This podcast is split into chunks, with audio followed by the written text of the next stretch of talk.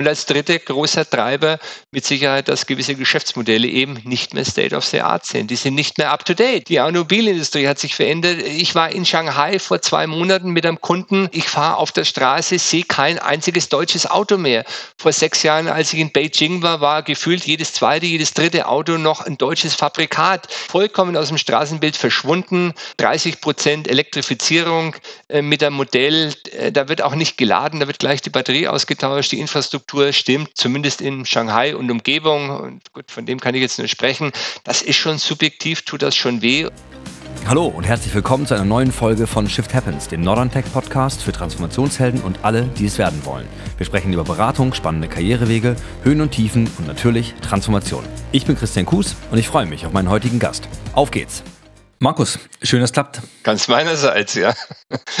schön, dass ich da sein darf. Ja, absolut. Wir haben, wir haben viel zu besprechen. Lass uns direkt einsteigen.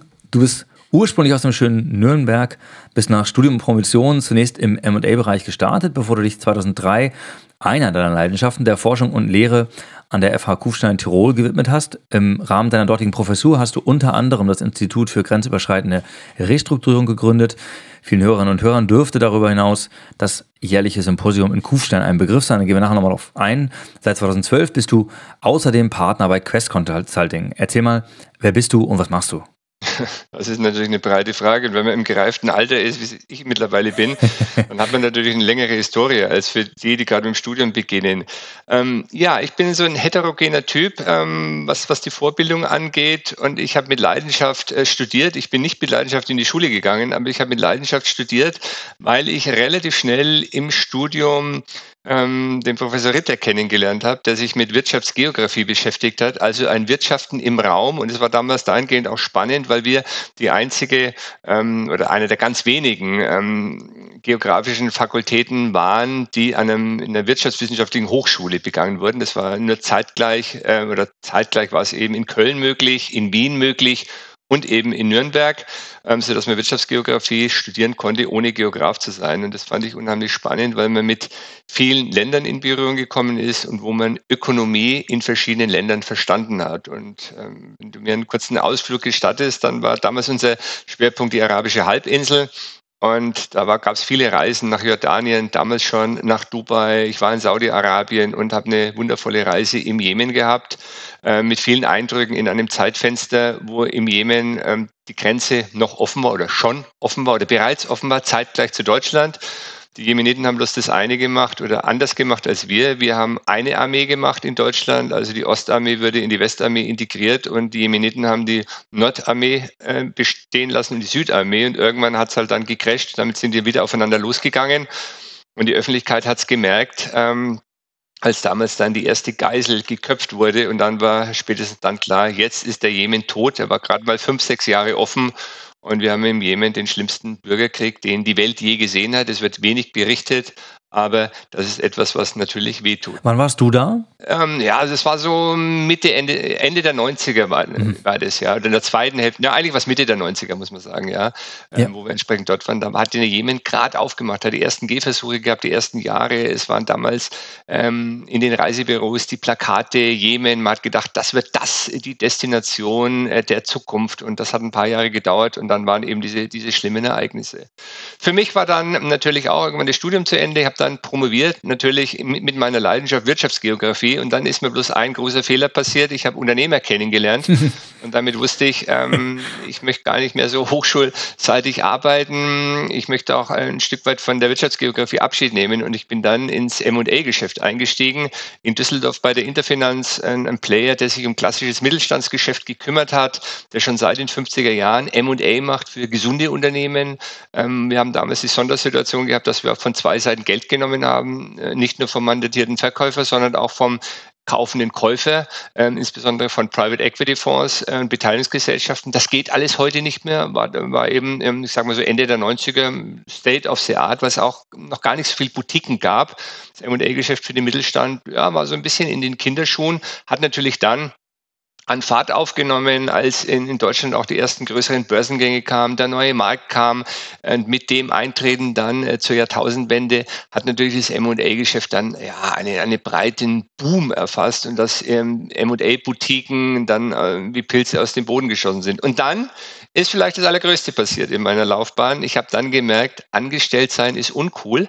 Ähm, war zwar sehr komfortabel angestellt, ähm, mit einer guten Bonusregelung, mit sehr viel Freiheiten, alles fein finanziell, aber ich bin, wenn ich am Sonntag dann im Büro war, habe ich mich unwohl gefühlt und habe mir gedacht, das muss sich ändern. Das kannst du nur ändern, wenn du eine eigene Unit hast. Und es war damals so die Zeit, ähm, wo Studieren nicht mehr cool war. Junge Leute haben die Universität verlassen und wollten ein eigenes Business machen, äh, um in der New Economy mitzumischen. Angestellte haben gekündigt, haben sich selbstständig gemacht und da habe ich auch dazu gehört. Habe dann in Wien einen Kollegen kennengelernt, mit dem ich übers Netzwerk, übers M&A-Netzwerk verbunden war und der hat die MAC, Mergers Acquisition Consulting, ja, ähm, mit auf den Weg gebracht, weil es Minderheitsgesellschafter aktiv, der Hauptgesellschafter, die damalige Trigon Bank ist mit Devisenspekulationen in die Insolvenz und der Kollege meinte, ähm, er kaufe die MAC aus der Insolvenzmasse. Und ich sage, Manfred, wenn du das machst, dann mache ich mit. Irgendwann kam der Tag X, sagt, Mensch, ich habe hier die Möglichkeit, magst du kommen? Dann bin ich zu Sondierungsgespräche gekommen, hat es ein paar Monate gedauert und ich habe in Wien eine eigene Gesellschaft gehabt, zu einem Drittel, also ein Drittel Gesellschafter. Wann war das? Ähm, das war Anfang des Jahrtausends dann, ja. Okay. Ähm, so kurz, mhm. ähm, so, glaube das war ja 2000, war natürlich für mich absolut uncool. Dahingehend habe mir zwar immer vorgenommen, ich möchte Berater und Hochschullehrer sein, das habe ich mir seit meinem 17. Lebensjahr vorgenommen. Berater habe ich dann ähm, erreicht mit einer eigenen Unit, war aber in Wien, war auch nicht der Plan. Im Osten äh, quasi von dem zivilisierten Europa, was ja damals ja, die andere, die Osthälfte war ja damals noch nicht so zivilisiert, wie es vielleicht heute ist. Ähm, und war in Wien, kein Geld gehabt, hoch verschuldet mit der Firmenbeteiligung und habe Geschäft gemacht. Ja. Und meine Mandanten in Deutschland von der Wiener Gesellschaft hat auch ganz gut funktioniert, war auch ganz spannend. Und 2003 habe ich da eine Anzeige gesehen in einer österreichischen, ähm, im Standard damals, ähm, mit einer Stellenanzeige von Kufstein. Gesagt, Mensch, das ist cool, das ist ja genau auf deiner Achse, wo du immer hin wolltest, ähm, zwischen Innsbruck und Salzburg. Und äh, jetzt bist du, hast du deine, deine Beraterlaufbahn, jetzt brauchst du deine Hochschullaufbahn und dann bin ich eingestiegen als Professor für Controlling. Und das habe ich ein paar Jahre gemacht, bis ich dann 2010, du hast es erwähnt, auf die Idee komme, ein Institut zu gründen für Restrukturierung, Unternehmensrestrukturierung und das, ähm, ja, und dann das Portfolio für das Institut entsprechend entwickelt hat. Parallel dazu. Ich, ich, ich hake da einmal ganz kurz ein, weil das ja ein Bereich ist, auf den wir auf jeden Fall genauer eingehen, bevor du dann wahrscheinlich auch zu Quest überleitest. Ich muss einmal fragen, du hast gesagt, 2010, nach einiger Zeit im Finance- und Controlling-Bereich, hast du das Institut gegründet. Ähm, wie, wie kam es dazu? Wie ist eigentlich aus der M&A-Brille in Richtung Restrukturierung der Weg gekommen? Das ist eine ziemlich coole Frage, denn wir hatten einen Studiengang schon im Haus damals 2006 gegründet, der hieß Krisen- und Sanierungsmanagement. Und das war der größte Sanierungsfall im eigenen Haus. Und dann ist die, der damalige Stiftungsvorstand auf mich zugekommen und gesagt, Mensch, ähm, wir wollen uns hier von dem damaligen Studiengangsleiter trennen, ähm, magst du das nicht übernehmen? Ich sage, ja, reizt mich, die Aufgabe ist cool, aber gesagt, ich brauche komplette Freiheiten, weil nur Studiengangsleiter zu spielen, das ist mir zu blöd. Ich bin unternehmerisch tätig und ich würde ganz gerne ein Institut gründen. In dem Institut ähm, da, äh, bereite ich einen Businessplan vor, da steht eine Konferenz an, da steht ein Zertifikatslehrgang an und eine Weiterentwicklung dieses schon bestehenden Studiengangs. Ähm, ich möchte ein Buch dazu machen, ein Begleitbuch für diese ganzen Agenten und ich möchte ähm, hier das als Kommunikationsplattform für die Restrukturierungscommunity. Und ich glaube, nicht öffentlich, sondern hinter vorgehaltener Hand hat man mich ziemlich belächelt, so nach dem Motto, was will der Spinner? und dann habe ich mich auf den Weg gemacht und habe geliefert. Ähm, habe dann 2012 die Konferenz ins Leben gerufen, mit schon aus dem Stand raus 180 Teilnehmer. Ein Jahr später, 2013, haben wir die ersten 20 Teilnehmer vom Zertifikatslehrgang gehabt. Und den Studiengang habe ich dahingehend dann mit einem Neuantrag reformiert, dass ich dann parallel parallel dazu das deutsche Insolvenzrecht reingenommen habe ähm, und das auch vom Personal viel breiter aufgestellt habe. Ich habe also hier entsprechend mich von allen getrennt, äh, von allen externen Dozenten. Der Studiengang war damals schon so geprägt, dass er mit 100 Prozent externem Know-how und, und, und, und Dozenten geführt wurde. Der Studiengang hat dann auch einen Pfad aufgenommen. Den haben wir dann umgebaut. 2000 18 habe ich mir dann Gedanken gemacht, Mensch, wir brauchen eine andere, äh, ein anderes Setting, wir brauchen auch Themen wie Digitalisierung, wir brauchen auch Themen wie Geschäftsmodellentwicklung, Innovation, Start-up und habe dann den alten Studiengang haben wir dann auslaufen lassen, haben einen Neuantrag gestellt für ein neues Produkt, der den Allende ersetzt, nämlich mit äh, Corporate Transformation Management, wo wir klassische Restrukturierung machen, aber ergänzt mit den modernen Dingen, Innovation, Geschäftsmodellentwicklung, all diesen Dingen, die ich gerade schon berichtet habe. Ich muss einmal unbedingt eingehen auf das Restrukturierungssymposium, ähm, aus zwei Gründen, weil es zum einen ein, ein absolutes Must-Event ist pro Jahr, einmal für alle Restrukturierer, auch aus Deutschland, sehr viele kommen dort. Ähm, und zwar, weil wir kurz davor sind, nämlich in diesem Jahr wieder am 19. und 20. Oktober bei euch in Kufstein, unter anderem das Abendevent im Auracher Löchel an dem Donnerstagabend ist berühmt berüchtigt.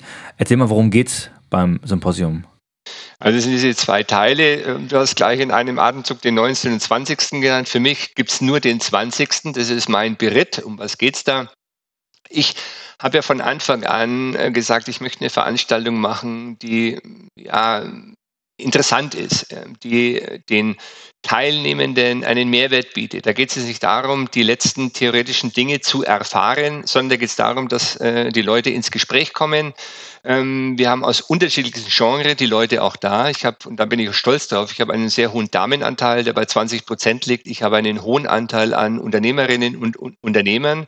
Ähm, also wirklich ähm, Geschäftsführer, die zu mir kommen und nicht nur hier eben äh, die entsprechenden Netzwerkpartner, sondern äh, ganz viel aus den Unternehmen. Da hilft mir natürlich die, ähm, mein eigenes operatives Agieren, weil ich dann ähm, die Akteure aus meinen Mandaten und Projekten da auch einlade, die auch sehr gerne kommen, die sagen, Mensch, das ist inspirierend. Und ich möchte Themen haben, die so ein bisschen ähm, ja, State of the Art sind, die auch der Unternehmer versteht, die aber jetzt nicht ähm, restrukturierungsspezifisch sind. Also wir reden dieses Jahr über ESG, wir reden dieses Jahr über Metaverse, wir reden ähm, dieses Jahr über Green Investments. Wir reden dieses Jahr auch mal ähm, mit dem Professor Paulus über eine Fragestellung, ähm, kann man ein Insolvenzrecht oder ein, Insolvenzcase auch missbrauchen, ja, um möglicherweise Forderungen ähm, von Gläubigern ähm, letztlich hier sich so ein bisschen zu entledigen. All diese Dinge, die diskutieren wir, die, die interessant sind. Und mein Anspruch muss immer sein, wenn der Unternehmer kommt und am Nachmittag nach Hause gesagt, das war ein cooler Tag, der war spannend, dann habe ich erst gewonnen. Ich möchte nicht, dass der Jurist begeistert ist, ähm, der dann 25 ähm, Paragraphen entsprechend vor sich hat und die dann entsprechend ja monoton vorgetragen werden, sondern ich möchte Leben haben, da darf auch mal gelacht werden, da kann es auch mal lustig sein in der Podiumsdiskussion, sondern ich möchte die, die Menschen unterhalten an diesem Tag und das ist mein Anspruch. Und das ist den 19 ein bisschen ausgeklammert? Jetzt habe ich den 19 ausgeklammert. Der 19. ist ein Abfallprodukt dessen, weil die ersten Jahre mich jeder gefragt hat, Mensch, ich reise schon einen Tag vorher an und was soll ich denn machen? Ich sage, du, ganz einfach, geh ins Aure Löchel, da bist aufgeräumt. Äh, dann hat sich das ähm, nach mehreren Anfragen, habe ich dann schon beim dritten und vierten sagen können, ja, da ist dann auch jemand aus deiner Zunft. Ähm, und dann hat sich da so eine Subkultur entwickelt, bis ich dann so ein paar Jahre später gemerkt habe, hoppla, da entsteht so eine Parallelveranstaltung, generisch, sensationell. Das habe ich dann aufgenommen und ich bin nach wie vor stolz drauf. Ich bin nicht Gastgeber des Abends, sondern das sind die Sponsoren. Die reservieren da ihre Tische, bespielen damit ihre Gäste und das ist der Spirit der Veranstaltung. Ich selber bin da auch Gast und das ist wunderschön, dass ich nur indirekt damit zu tun habe. Natürlich sind wir ähm, immer mal wieder Ansprechpartner und meine ganzen Assistenzen werden gefragt und werden damit äh, involviert, aber es ist der Beritt der Sponsoren und das ist mir wichtig. Sehr gut. Ähm, was muss ich machen, um dabei zu sein in diesem Jahr? Ich persönlich bin dabei, aber wenn ich jetzt noch nicht dabei wäre. Naja, ganz schnell machen, nämlich wir haben eine eigene Homepage, ähm, die wir hier Restrukturierung FA Kufstein ACAT. Da gibt es einen Anmeldeblock. Ich habe 30 Plätze noch zu vergeben. Allerdings sind es schon die überbuchten Plätze. Die Veranstaltung ist jetzt schon rappevoll. Ich habe nur 400 Plätze. Die 400 sind da. Ich überbuche das Ganze mit 470, 480. Die klassische No-Show-Rate wird schon eingepreist. Ich äh, orientiere mich da an der Lufthansa, die macht es auch so, dass hier eben die No-Shows schon mit äh, vergeben werden. Und das heißt, ich bin schon voll oder wir sind voll und wir überbuchen jetzt schon. Klasse. Du hast es gerade eben schon ein bisschen erwähnt in, in, deinem, in deiner anderen Tätigkeit. Ich habe dich in unserem ähm, Gespräch vor einigen Wochen gefragt, äh, wie viel deiner Zeit eigentlich in Beratung versus die Lehre geht. Und es war, glaube ich, 70, 30 die Aufteilung, die du genannt hast. Und da fehlt von daher in deiner Vorstellung jetzt noch, die wir ähm, ergänzen müssen, der Tätigkeit bei Quest. Ähm, da gab es, glaube ich, den Berührungspunkt, wenn ich dich äh, falsch im Kopf habe, tatsächlich noch zu Kufsteiner Zeiten. Die hatten einen Involvement in diesem alten ursprünglichen Restrukturierungsbereich, oder ist das falsch? Ja, das, das, war, ziemlich, das war ziemlich spannend, weil, wie ich damals, ich habe es ja gerade berichtet, diesen maroden Studiengang übernommen habe, da hat sicherlich die eine oder andere Personalie gegeben, die spannend war. Das war zum einen die Kanzlei SCWP, eine große Kanzlei, die in Österreich aktiv ist, ähm, die ich sehr gerne mit übernommen habe und mit der, ich, ähm, der es auch nach wie vor eine, eine tolles partnerschaftliches Verhältnis gibt. Und es gab zum anderen zwei Kollegen von der Quest. Und die habe ich ganz normal besucht. Die fand ich ganz interessant und habe die nicht gekannt. Und dann bin ich da hingefahren, wollte mich vorstellen und dann hat man schon gemerkt, ach, was sollen wir da eigentlich reden? Weil die einfach so ein bisschen äh, geprägt waren über eine Zeit äh, vor meiner Zeit, die so ein bisschen, ja, nicht ganz so geschmeidig war, so ein bisschen einseitig, ähm, mit wenig Feedback von der Hochschule. Und dann habe ich gesagt, ich bin Markus Exler und ich möchte das und das so machen. Ach, das klingt aber spannend. Und wir haben ganz schnell gemerkt, da ist eine, eine Wellenlänge da und ich war da ganz schnell dann auch ähm, auf Augenhöhe und ganz schnell dann äh, als Partner unterwegs. Wir haben dann ähm, den Modus gewählt, assoziierter Partner, weil ich ja eben angestellt äh, bin, formal an der Hochschule und da hat es gepa äh, wunderbar gepasst und wir haben seit ja, 2011 etwa, da haben wir diese Partnerschaft dann finalisiert, ähm, ein wunderbares äh, operatives Verhältnis äh, mit ähm, einem tollen Team, was ich hier entsprechend äh, mit entwickeln darf ähm, mitgestalten darf mit tollen Projekten. Und damit haben wir auch mit meiner Personalie eine regionale Schwerpunktlegung äh, nehmen können und ich habe das M&A-Geschäft im Hause der Quest etabliert und salonfähig gemacht. Das war, das war damals neu, oder? Das war neu, ja, ja. Man hat das zwar immer so nebenbei mitgemacht und ich habe es ein Stück weit stärker dann reingetragen, habe dann die Strukturen mitgeschaffen und ja, mittlerweile mache ich relativ wenig M&A, weil einfach die Fälle nicht mehr so da sind oder diese Fälle uns vielleicht nicht erreichen. Das weiß ich jetzt nicht. Bin da gar nicht böse, dass jetzt das nicht mehr so M&A-lastig ist, was, was meine eigene Tätigkeit ist, weil das mache ich jetzt lang genug und ja, da gibt es auch andere Dinge, die spannend gibt's sind. Andere Dinge im Leben. Du hast ähm, einiges schon gesagt. Die Kundengröße, die Branchen, gibt es da irgendwo einen Speedspot, einen Fokus, den ihr habt bei Quest? Ja, ja, den gibt's. Also zum einen von der Größe, wir agieren ganz gern äh, zwischen, mit Unternehmen zwischen 100 und 300 Mitarbeitern, da fühlen wir uns wohl. Das ist so, da haben wir auch eine recht hohe Akzeptanz, da können wir auch noch viel bewegen.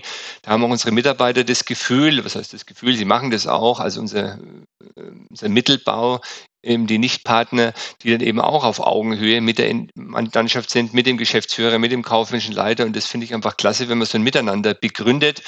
Und zum anderen haben wir ja natürlich einen gewissen Fokus. Die Quest Consulting kommt ja ursprünglich, wenn man so will, vor Urzeiten, also vor gut 20 Jahren aus der Möbelindustrie, aus der Büromöbelindustrie, nämlich über die, über die Familie Werndl, die hier mal so die Ursprünge gemacht hat. Ähm, da ist die Quest mal entstanden, würde ich jetzt aussparen wollen, die, die, die, die Gründungsgeschichte von der Quest. Aber wir haben äh, hier entsprechenden Fokus auf Holz und die Wertschöpfung Holz, also vom Sägewerk bis zum ähm, hochwertigen Büromöbelhersteller, kennen wir sehr viele Akteure und da kriegen wir auch immer mal wieder Mandate. Wir haben mal ein spannendes Mandat gehabt im Bereich ähm, des Innenausbaus von Luxusjachten, also so Yachten der, der Oligarchen dieser Welt.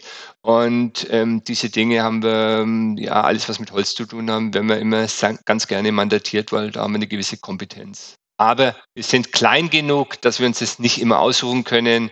Und man nimmt halt das, was spannend ist. Und äh, vielleicht das ist mir ganz wichtig, ich mache kein Mandat mehr mit Menschen, die ich nicht leiden kann. Also wenn ich merke, dass ich mit dem Geschäftsführer, mit dem Eigentümer nicht zurechtkomme, nehme ich das Mandat gar nicht. Wie erklärst du das in dem Moment? Ich sage das offen. Ich sage, mit Ihnen kommen, oder wir beide kommen wahrscheinlich nicht zurecht. Ähm, und da, da, bin ich also hier ausnahmslos ähm, mir selber treu. Und die Gegenseite akzeptiert es auch, vielleicht sogar dankbar dafür oder wie wird das wahrgenommen? Ja, das ist natürlich ein bisschen komisch. Ach, das hat er wahrscheinlich nicht nötig. Und dann sage ich, nee, habe ich auch nicht nötig, weil in der Zeit kümmere ich mich um meine Familie. Das ist mir wertvoller. Wenn ich hier da bin und äh, als Consultant muss man immer mal außerordentliches Arrangement zeigen. Also auch ab 17 Uhr nach hinten mal offen sein für einen Call oder mal am Samstag irgendwas tun dann muss ich das meiner Familie rechtfertigen können ähm, oder meinem familiären Umfeld. Und da muss es einfach passen. Und für Geld allein arbeite ich nicht, sondern ich möchte Spaß haben und ich möchte mit Leuten zusammenkommen, die unsere Arbeit schätzen. Und auch, ich möchte auch nicht, dass äh, diese Kundschaft oder potenzielle Kundschaft meine Mitarbeiter blöd anmacht. Das haben wir nicht nötig. Und es, die Mandate gibt es genug draußen. Und wenn mal eine Zeit ist, wo es vielleicht weniger Mandate gibt, dann ist es auch ganz gut. Dann konsumiert man halt ein bisschen mehr Freizeit. Klasse. Um, ähm, jetzt haben wir am Beispiel der FAQ-Stein, aber auch bei Quest ja schon ein, das andere Mal das Thema Sanierung gehört. Wir haben in einem Gespräch vor einiger Zeit über das ominöse Sanierungsgutachten, was ja heute schon zwei, dreimal viel gesprochen und von uns beiden kam aus ganz unterschiedlichen Blickwinkeln, bei mir aus der Beraterzeit von früher, ähm, durchaus auch kritische Töne. Wie sieht ein Quest S6 aus und was da anders als sonst? Ja gut, ähm, also ich lege immer ganz viel Wert darauf, dass wenn Essex draufsteht, dann muss da auch Essex drin sein. Das, äh, da bin ich deshalb vielleicht ein bisschen strenger als der eine oder andere Berufs- ähm, oder Kollege, also der Berufsstandskollege.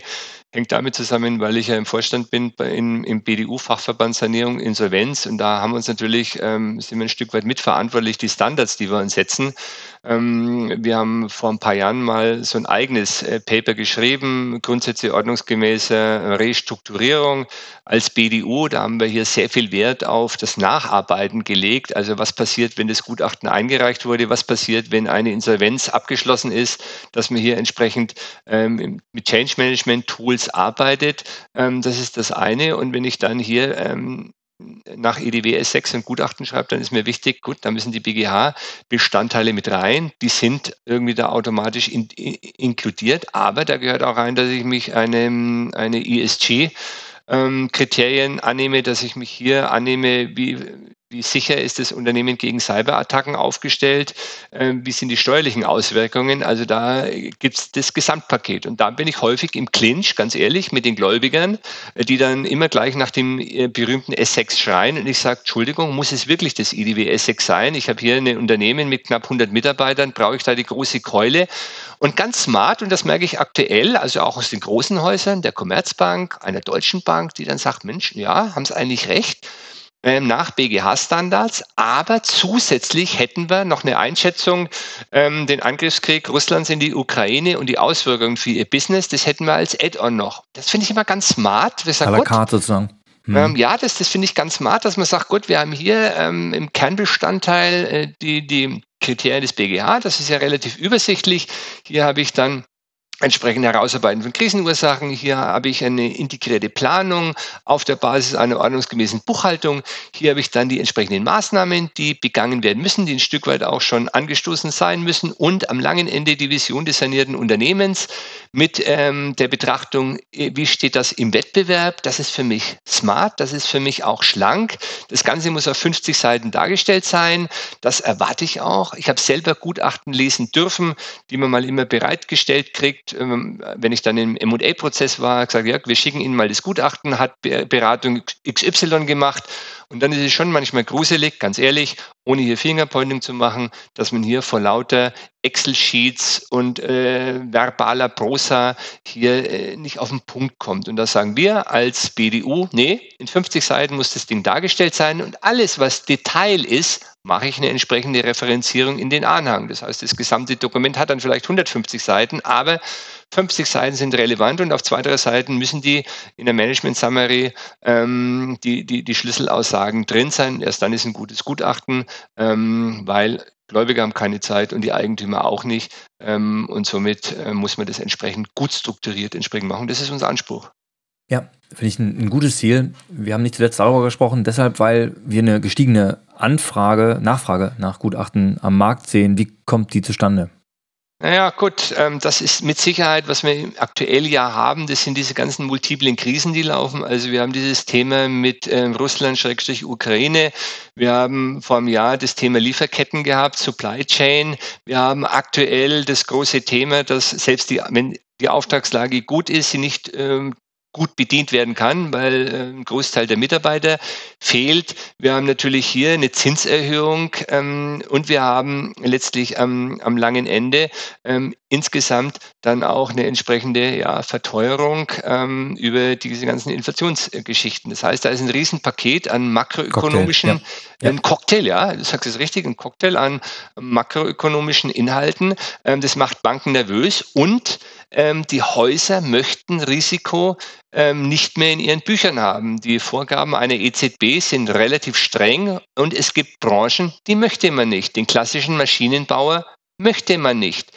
Den Automotive, Automot Automobilzulieferer, ganz ehrlich, möchte man nicht, weil man weiß, in der Branche wird es krachen und äh, meiner Einschätzung nach wird es in zwei, in beiden, in zwei Branchen richtig krachen. Wir sehen die Anfänge, wir sehen im gesamten Immobilienmarkt, crasht gerade, ähm, nicht nur auf der Seite ähm, der entsprechenden Projektentwicklungsgesellschaften, sondern eben auch das dazugehörige Handwerk der Ausführenden aus den unterschiedlichsten Gründen.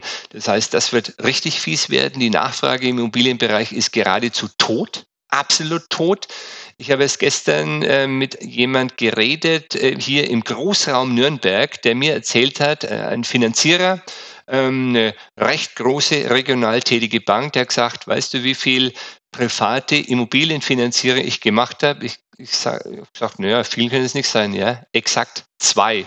Ui. Wir haben aktuell, ähm, wir haben jetzt nicht Februar, sondern wir haben September. Er hat zwei ähm, Finanzierungen gemacht und mehrere hundert im Normalfall. Also das diese Krise ist da, diese Krise ist da, ähm, die ist sichtbar, die ist nicht nur in den Zeitungen lesbar, sie ist spürbar und das wird richtig crashen. Und das zweite große Thema wird kommen, ähm, oder scheint zu kommen, was den ganzen Automobilsektor angeht. Auch heute wieder in, in, in der Presse ähm, die OEMs, die jetzt zugeben, sie sind viel zu teuer mit das, was sie entsprechend bieten. Der Chinese bietet ähm, ein Stück weit mehr und das Auto kostet nur die Hälfte. Also das sind die, sind die einen Gründe. Das ist ähm, dieser Cocktail an makroökonomischen Themen. Risiko möchte man aus den Büchern haben.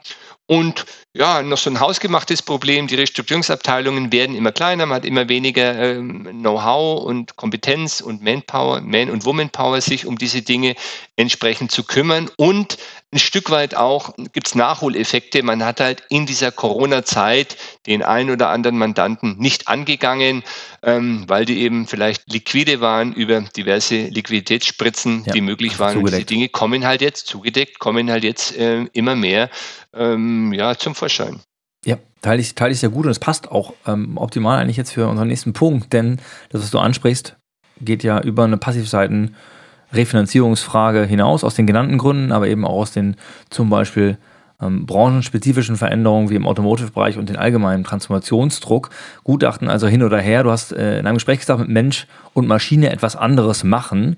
Ähm, darauf kommt es eigentlich an. Das heißt, ganz offen die Frage, wie radikal könnt ihr Geschäftsmodell, Transformationen bei euren Mandanten angehen? Ich möchte mit drei Beispielen kommen. Beispiel eins: ich hatte vor zwei Jahren einen nee, kurz vor Corona war das, kurz vor Corona 2019 ein Mandat, das war ein Automatisierungstechniker. Äh, Automatisierungstechnik sehr stark fokussiert auf BMW. Ja.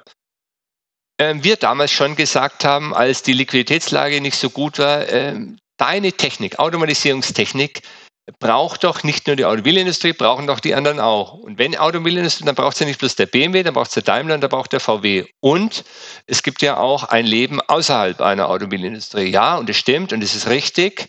Man der Sache ist auf den Grund gegangen. Es war halt bequem. Die Bequemlichkeit, der Chefvertriebler kannte den Chefeinkäufer, man hat sich hier arrangiert, man hat es gemütlich gemacht. Das Problem im Mittelstand ist ja sehr häufig, man hat eine zweite, viele in der Literatur nennen das Lehmschicht, ähm, das ist so die, die Abteilungsleiter, Bereichsleiterebene, die haben sich gemütlich eingerichtet, sind Mitarbeiter, die sind lange im Unternehmen, ähm, kennen die Spielregeln im Unternehmen, möchten keine großartigen Veränderungen, bringen ja irgendwo auch aktuell ihre Umsätze und haben nicht den Blick über den Tellerrand und schaffen es auch mit guten Argumenten immer gegen einen vielleicht ähm, etwas agileren ähm, Geschäftsführer oder auch Eigentümer zu agieren.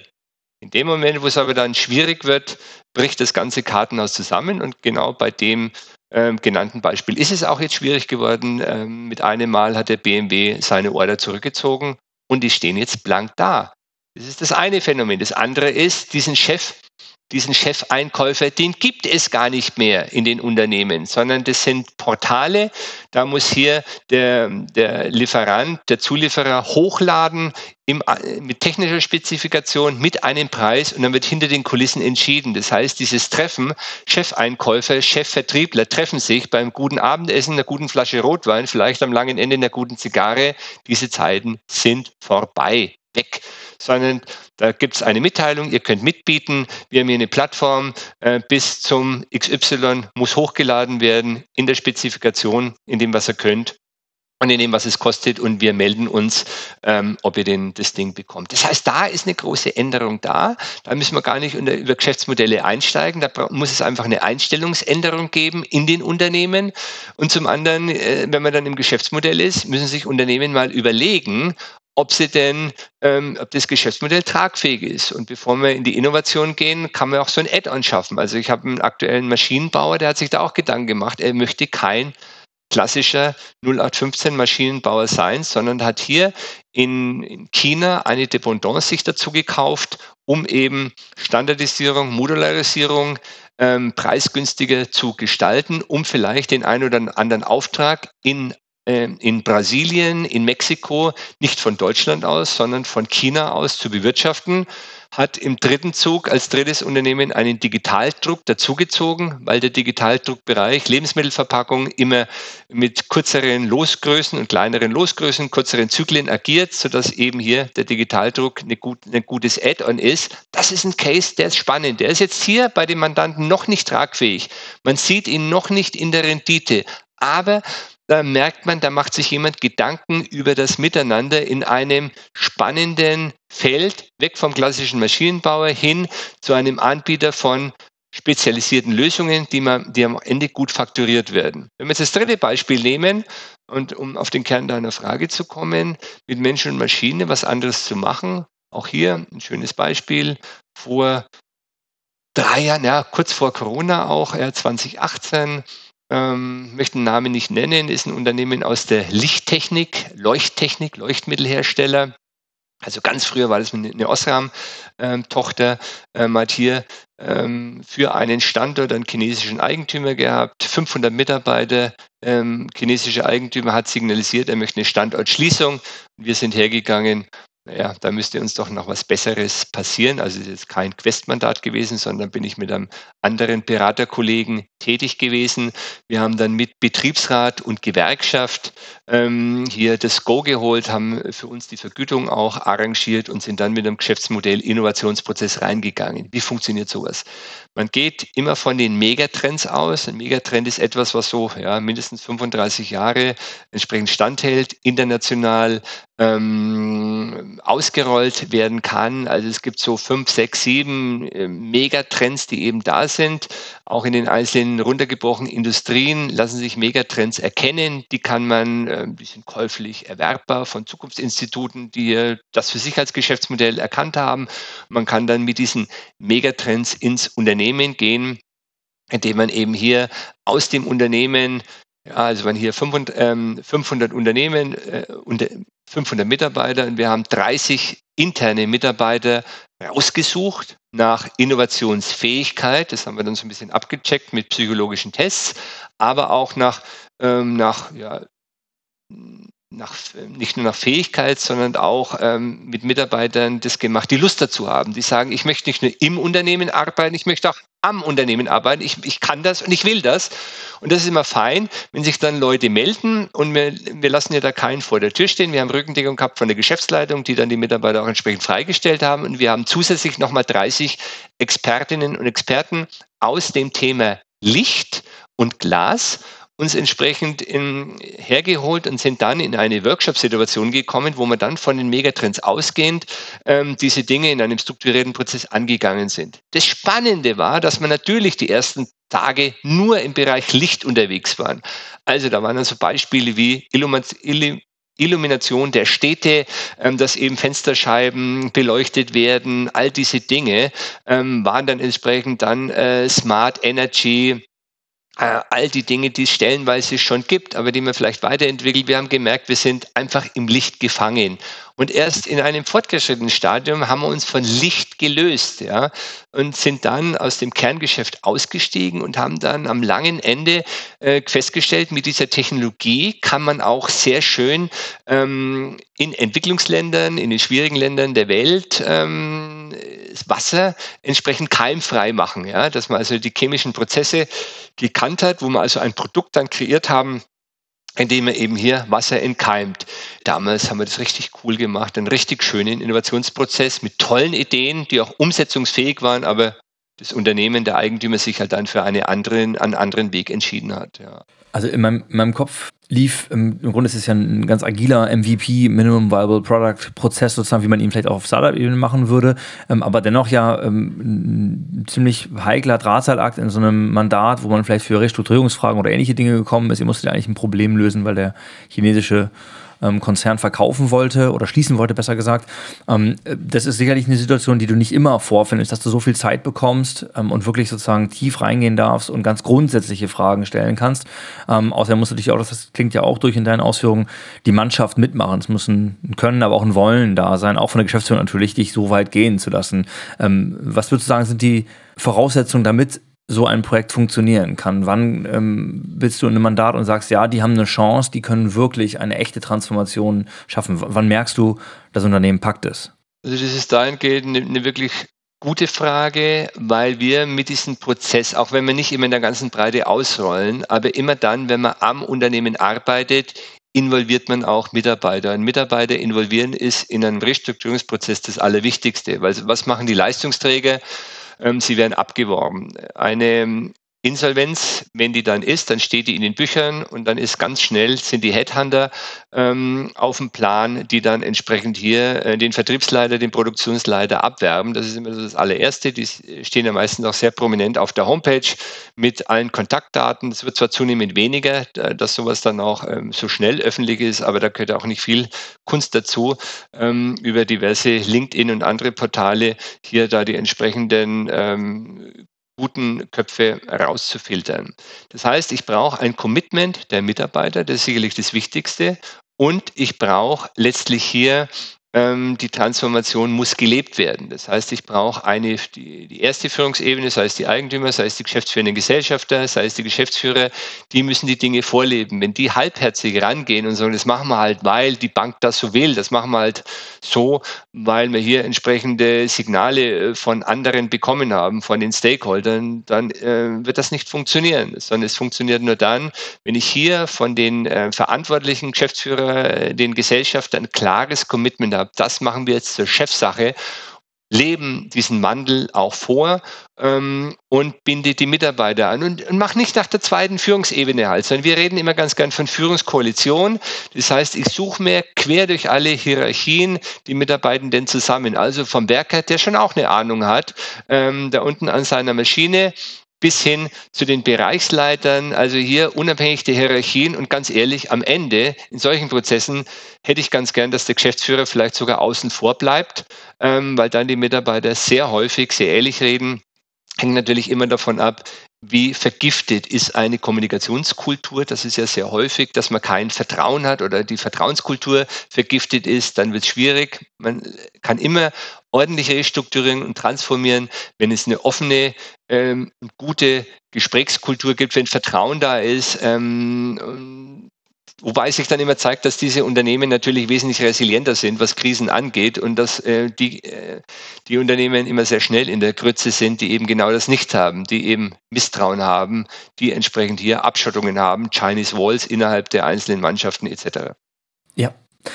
Jetzt kommen wir eigentlich ähm, zu einem ganz kompakten Format, dem Shift Happens 3x3, ähm, in, an unsere Studie, wo es darum geht zu sagen, drei Fragen mit der Bitte um möglichst kurze Antworten. Wir haben aber tatsächlich im Gespräch vor einiger Zeit gemerkt, dass wahrscheinlich hilfreich wäre, hier so ein bisschen mehr Raum zu lassen. Deswegen ähm, kriegst du sozusagen Sonderregeln für unser Gespräch heute und kannst sozusagen als Privileg hier ähm, dich etwas länger äußern. Nee, das macht absolut Sinn, äh, weil wir, glaube ich, einen ganz schönen roten Faden eigentlich von Frage 1 zu 2 zu 3 spannen können. Die allererste ist die Frage, welche drei Treiber bewirken derzeit den größten Veränderungsbedarf? Man muss vielleicht ein bisschen in die Zeitungen gucken und ich habe es ja vorhin schon angeschnitten, ähm, diesen, du hast es sehr nett gesagt, mit Cocktail. Cocktail an Makrokrisen. Viele sprechen, viele Ökonomen reden von einer multiplen Krise, also ganz viele Phänomene, die auf einmal treffen. Und wahrscheinlich ist es so, dass wenn wir nur eine Krisenherd hätten, dann könnten wir das bewerkstelligen. Wir haben hier ganz viele Krisen. Ja, also wir haben hier äh, eine relativ komplexe geopolitische Gemengelage. Wir haben den, den, den Krieg der Russen. Ich sage ganz bewusst das Wort ähm, äh, Ukraine-Krieg nicht, weil das Wort mag ich nicht, sondern das ist ein russischer Krieg, der halt jetzt auf dem Boden der Ukraine ist. Das heißt, wir haben hier ein Russenthema, wir haben ein Taiwan-China-Thema, wo wir noch gar nicht wissen, was da entsprechend hier explosionsartig passieren kann. Ähm, wir haben sicherlich gut die Supply Chains, das hat sich ein Stück weit beruhigt. Wir haben ähm, hohe Zinsen, die uns belasten. Wir haben hohe Energiepreise und das ist wahrscheinlich ähm, so im Moment der Hauptaugen, der Hauptfokus. Und wir haben letztlich hier ähm, auch die Diskussion, die wir ja aktuell haben, dass äh, diverse diverse Produktion einfach zu teuer ist. Und interessanterweise, wenn man in die Presse guckt oder die Presse verfolgt, dann äh, werden immer von Unternehmen geredet, die hohe Energiepreise haben, die dann möglicherweise abwandern. Wobei, Klammer auf, ich immer meine, vielleicht ist das auch ein Stück Erpressungspotenzial. Und ganz ehrlich, am langen Ende kann auch die eine oder andere Industrie abwandern. Das kann auch so sein. Auch Amerika ist nicht mehr so stark industrialisiert, äh, wie es noch vor 15, vor 20 Jahren war. Auch da hat die Industrialisierung abgenommen. Bei uns in Europa wird sie auch ein Stück weit abnehmen. Das muss auch gar nicht so schädlich sein. Wir müssen nur als Gesellschaft darauf achten, dass wir genug Folge ähm, Prozesse haben, dass wir Folge Wertschöpfung haben, ja, ob das, ein, ob das ähm, IT ist, ob das Software ist, all diese Dinge, da spielt die Musik eben in Amerika. Wir haben blöderweise in Europa kein einziges ähm, leistungsfähiges Softwarehaus, wenn man von SAP absieht.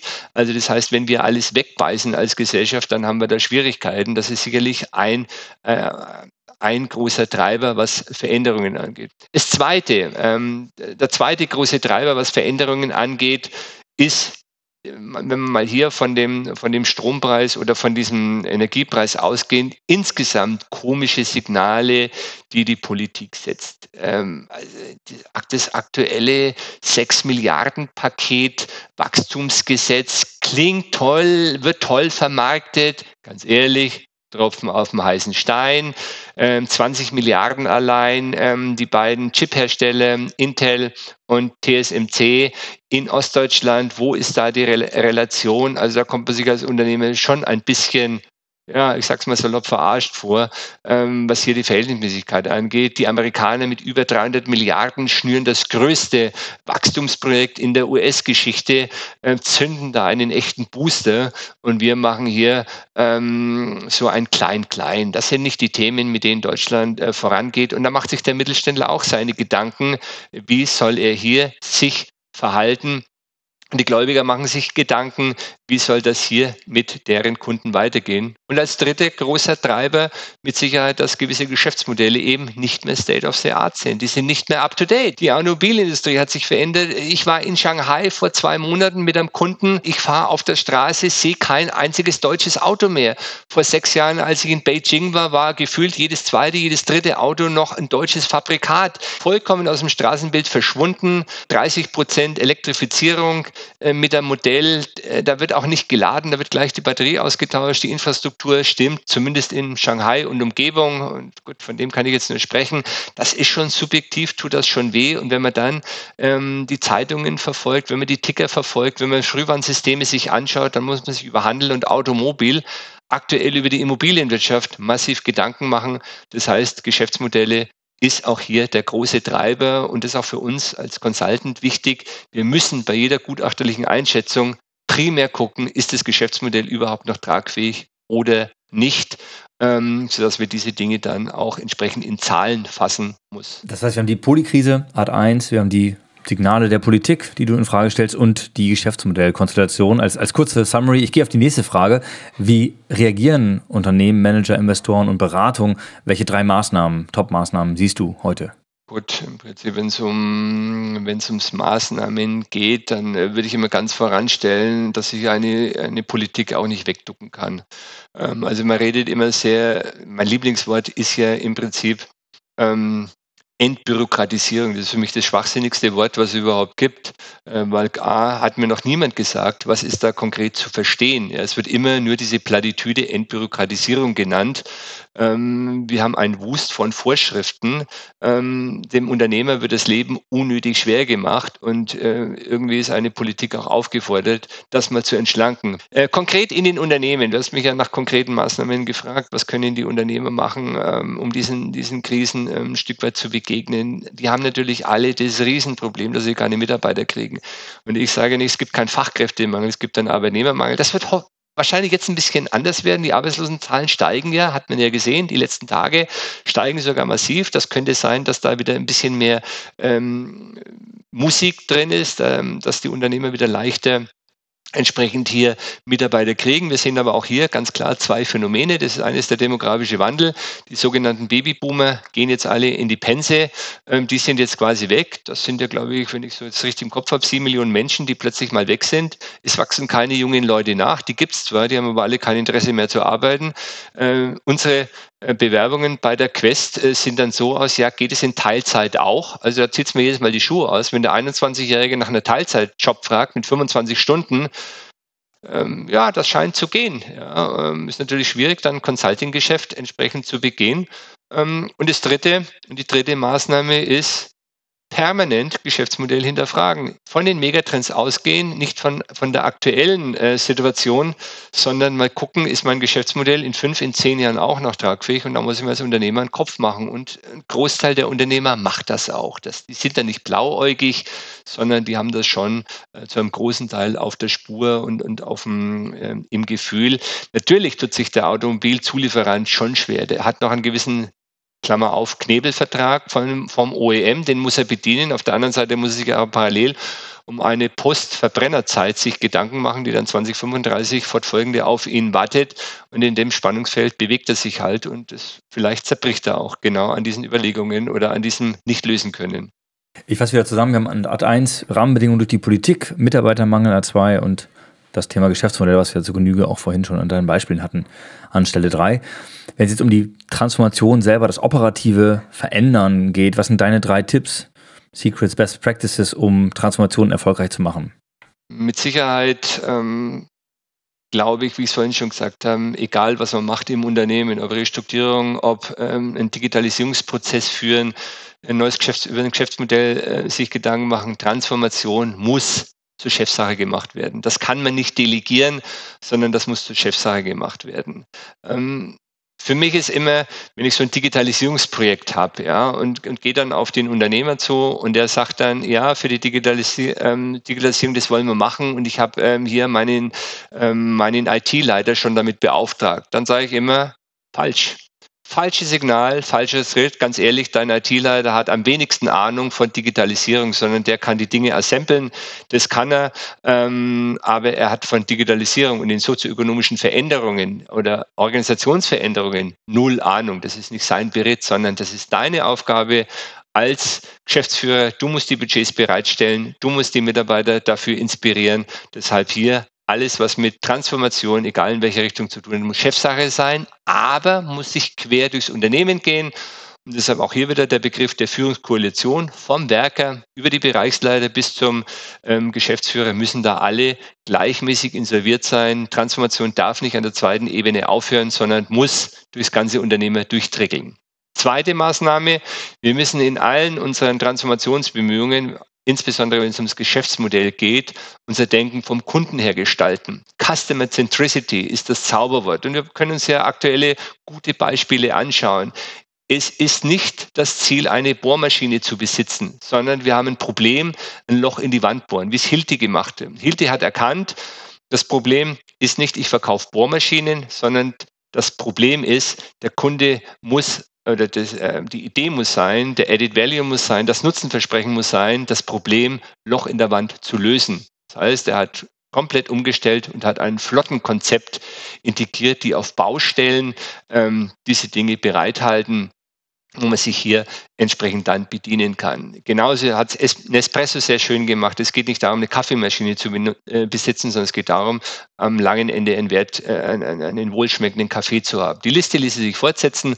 Das heißt, das Denken muss vom Kunden ausgehen. Der Apple hat es uns vorgemacht mit seinem iPhone und viele andere auch. Jeder weiß es. Ähm, und deshalb ist jeder, egal wie weit er weg ist von diesen Megatrends, ähm, immer mal die Kundenperspektive einzunehmen und sich aus der Kundenperspektive zu überlegen, was brauche ich denn? Und dann kann man sein Geschäftsmodell vielleicht umbauen, inklusive vielleicht ein digitales Geschäftsmodell daraus machen. Und am langen Ende brauche ich, ähm, und das vielleicht als drittes, vielleicht als mein Schlusssatz, ähm, wir müssen uns immer im Klaren sein, Geschäftsmodelle sind nicht auf ewig, sondern was heute die gute Idee ist, kann morgen ähm, schon in Frage gestellt werden und übermorgen tot sein. Und das müssen wir uns äh, bewusst sein. Da gibt es gute Untersuchungen drüber, die zeigen, die Halbwertszeit von Geschäftsmodelle wird immer kürzer.